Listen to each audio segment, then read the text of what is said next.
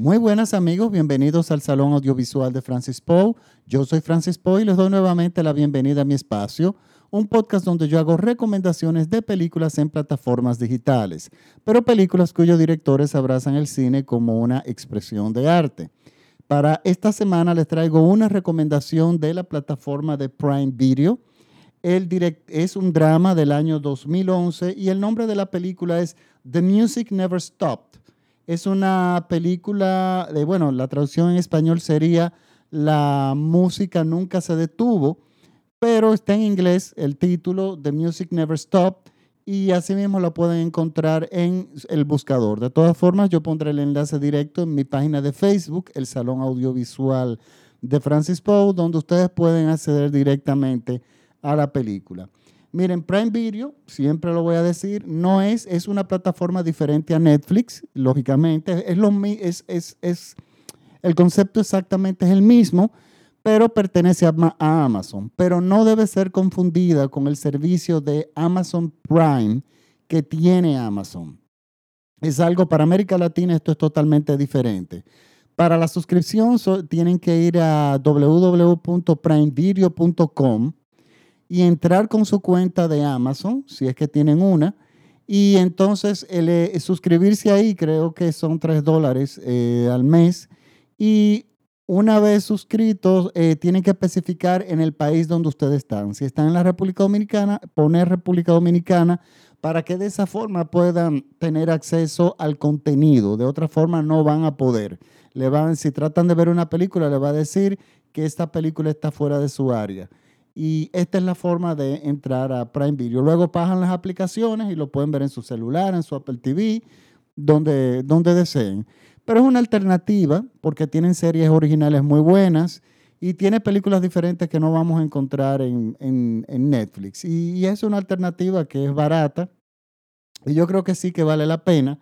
Y uno encuentra de vez en cuando películas como esta. Miren, esta película está dirigida por Jim Colbert. Es su primera película como director. Él ha producido otras películas, ha escrito guiones para otros, eh, en, otros trabajos, otros cines, series, etc. Pero como director es su primera película y hasta el momento no ha vuelto a dirigir otra. Esta película está protagonizada por Lou Taylor Pushy y J.K. Simmons. Este actor a mí me gusta mucho. Es un señor ya de edad mm, middle age, o sea, ya una persona eh, eh, adulta, eh, ya yo diría unos sesenta y tantos años de edad. Y resulta que en las películas que lo he visto en los últimos años, resulta que es, poderoso en la pantalla, o sea, es un, es un gran actor.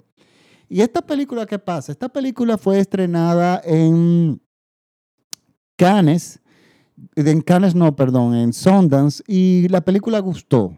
Y es una película que en términos generales gustó, pero es una producción modesta, con un gran guion y estupendas actuaciones. Entonces, miren qué pasa. Esta película bien pudo haber sido muy premiada en otros festivales, en festivales, pero miren lo que yo hace tiempo me he dado cuenta. La calidad de una película no es suficiente para que tú puedas eh, obtener premios que te lleven a un éxito de, taquilla o reconocimiento internacional. Eh, recordemos que el cine es un negocio, el cine es dinero, el cine está muy atado al mercadeo y a la publicidad.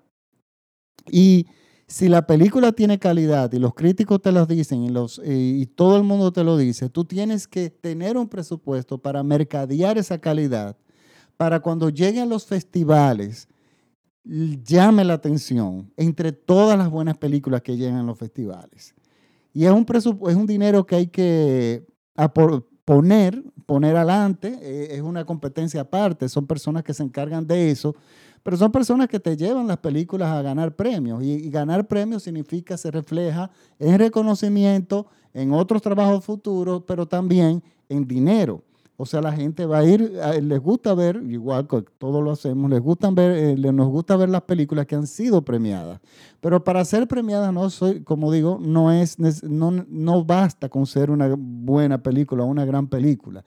Eh, hay una película que a mí me encanta muchísimo, que se llama eh, Idaho, Falls Twins. Y es una película de Michael Polish, era, creo que era su primera película. Y esa película para mí es una maravilla, es una obra maestra. Es una película que apenas tuvo reconocimiento. Y es una película, aquella película es muy particular porque el director es gemelo de otro joven y, ellos, Michael Polish, uno de ellos dirige la película, pero la actúan los, los dos haciendo el papel de unos hermanos siameses. Señores, es una película increíble, con una factura visual bellísima, un lenguaje eh, cinematográfico de primera, y sin embargo esa película ni la veo en las plataformas digitales, ni la veo en los festivales, y sí tuvo buena crítica. Pero como digo, si tú no tienes ese presupuesto extra para empujar la película, para ganar premios, terminan las películas como esta, que terminó en una eh, plataforma digital y ni siquiera en las películas, en las, en las, en, las principales portadas, sino como una película que tiene contenido, contenido, otra película más del contenido de la plataforma. Pues miren, resulta que esta película es una película bellísima, que tiene una historia muy original que yo no había visto antes. Está basada en un ensayo de un doctor que ahora mismo se me escapa el nombre. Y este ensayo se publicó y se llamó El último hippie. Y tiene que ver mucho, claro, con esta película. Esta película es un homenaje a la música, realmente. Eh, del poder de conciliación de la música, el poder de, volver a revivirnos, el poder de darnos un nuevo sentido en, en, una vida nueva y también el poder que tiene hasta cierto punto en separarnos. Pero miren, ¿qué nos cuenta esta película?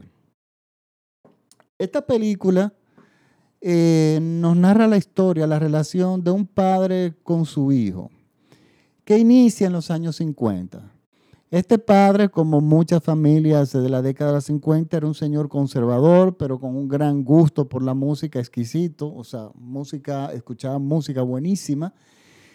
Y crió este hijo con su esposa, eran clase media, eh, dándole toda la atención posible al hijo. El hijo eh, eh, hereda del padre ese gusto por la música. Y estamos en los, en, los años 50. Pero ¿qué pasa? Cuando llegan los años 60, que este joven, este niño, se convierte en un adolescente de su época, con los valores de su época y, un típico personaje de su época, encuentra, este enfrenta, eh, se enfrenta con este padre que viene de la década de los 50, una época extremadamente conservadora, que vivía en una bonanza que tenía que ver mucho con la, eh, la bonanza que vino después de la Segunda Guerra Mundial. Era una sociedad muy dividida, una sociedad muy racista, y esta gente de esta época, de los años 50, que ya eran adultos, cuando llegan los años 60 y sus hijos adolescentes se rebelan en la contracultura, resulta que estos padres no saben qué hacer con estos hijos. Y eso fue un escenario muy común. Venían las grandes peleas, venía el exceso de disciplina, pero estos jóvenes eran muy rebeldes, no le tenían miedo a nada. Estamos, estamos eh, eh, empezando, eh, los jóvenes de, los, de, la década de los 60 abrazaron el amor libre, la libertad, la unión de las razas, la paz, se rebelaron contra el Estado, y, hacían culto de las artes. La música despegó a unos niveles increíbles. La década de los 60 es una época, en la música popular fue una década inolvidable, porque tenemos en, solamente en la cultura de los Estados Unidos, sin cortar el resto del mundo, teníamos a los Beatles, teníamos a los Rolling Stones, teníamos Led Zeppelin, teníamos Pink Floyd, teníamos a Grateful Dead, teníamos a Bob Dylan, a Joan Baez, eh, Janis Joplin, Mamas and the Papas, o sea, una cantidad inolvidable, sea, una cantidad también enorme de grandes bandas, grandes músicos que llevaron la música a otro nivel y que han pasado a la historia. Incluso música apreciada por personas que normalmente no oyen ese tipo de música, como yo. Entonces, eh, y yo sin embargo en la década de los 60 hay cosas que para mí son bandas y cantantes que son impresionantes todavía hoy en día. ¿Qué pasa?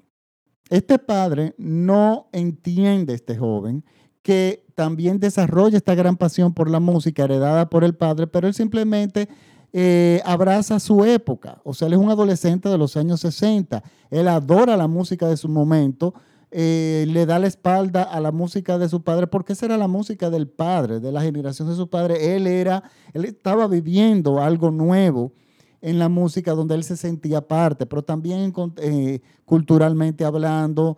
Y bueno, todavía los años 60 se, se se distinguieron por ese tipo de conducta entre los jóvenes y sobre todo muchísima rebeldía. Nuestro protagonista, el padre y el hijo, no, es la, no son la diferencia.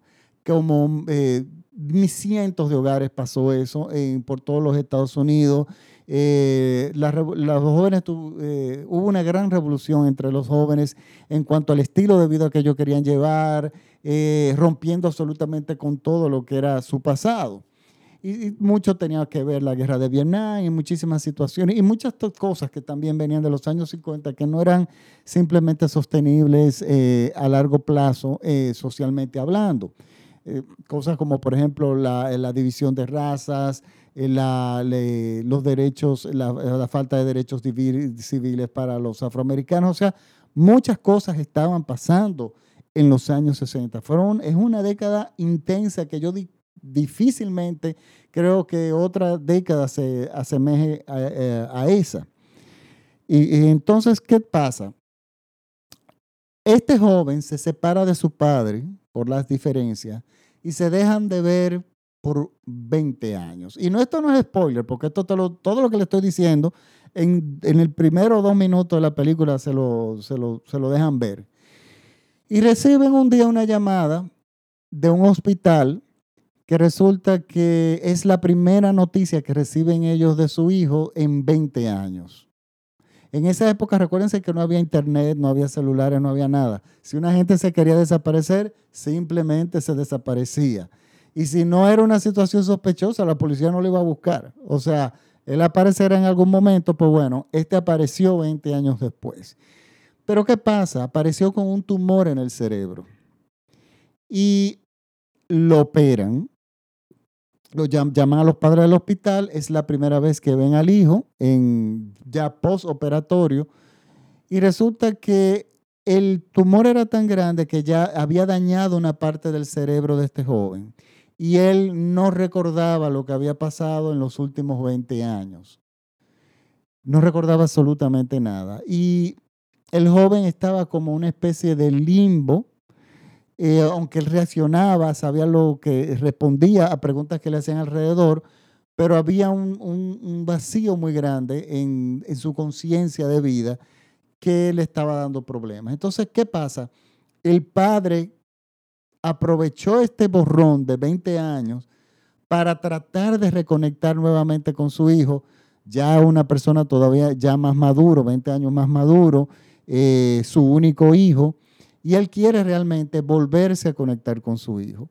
Pero resulta que el hijo es un poco, eh, o, no, es bastante apático, o sea, no realmente muestra señales de que él quiere conectarse de una forma especial con el padre hasta que descubren algo que es la música.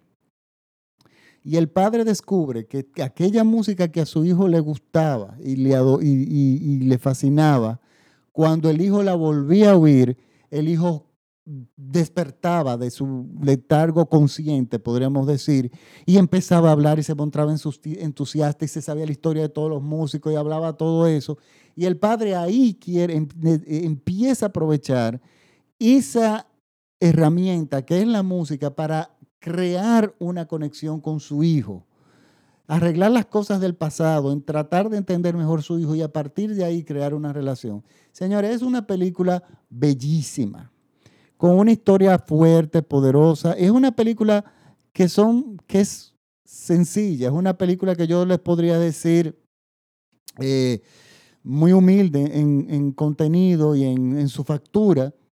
No tiene elementos muy virtuosísticos eh, en su narrativa, pero tiene un guion espectacular y sobre todo las actuaciones son impecables. Este, este duelo entre padre e hijo es manejado eh, por estos actores de una forma realmente genial. Y me da pena que esta película pase desapercibida. Es una película que yo aprecio mucho.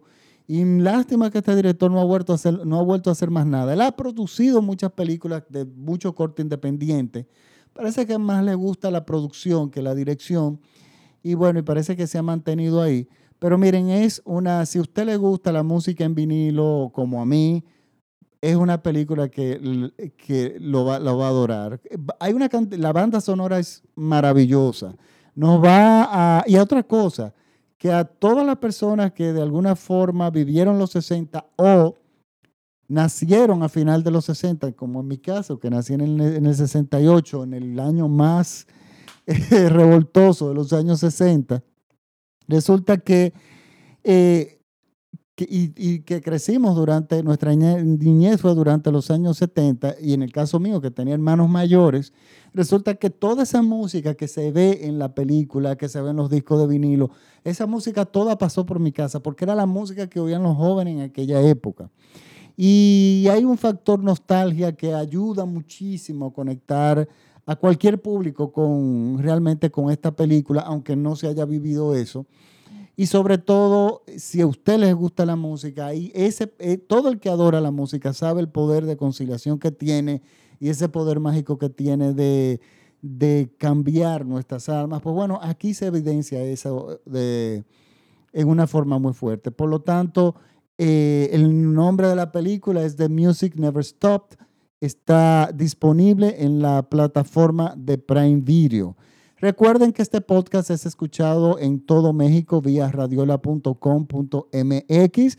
Los invito a que nos sintonicen diariamente por Radiola y visiten la página que no solamente está el Salón Audiovisual de Francis Poe, sino que hay mucho material interesante de otros podcasts con otro tipo de contenido. Entonces, este, nada, yo me despido por el momento y les recuerdo que mis podcasts son gratuitos. Si les gustan, por favor, compártanlo con sus amigos en, sus, en las redes sociales. Me pueden seguir en Facebook, en el Salón Audiovisual de Francis Poe, en Twitter y en Instagram como arroba Francis Poe.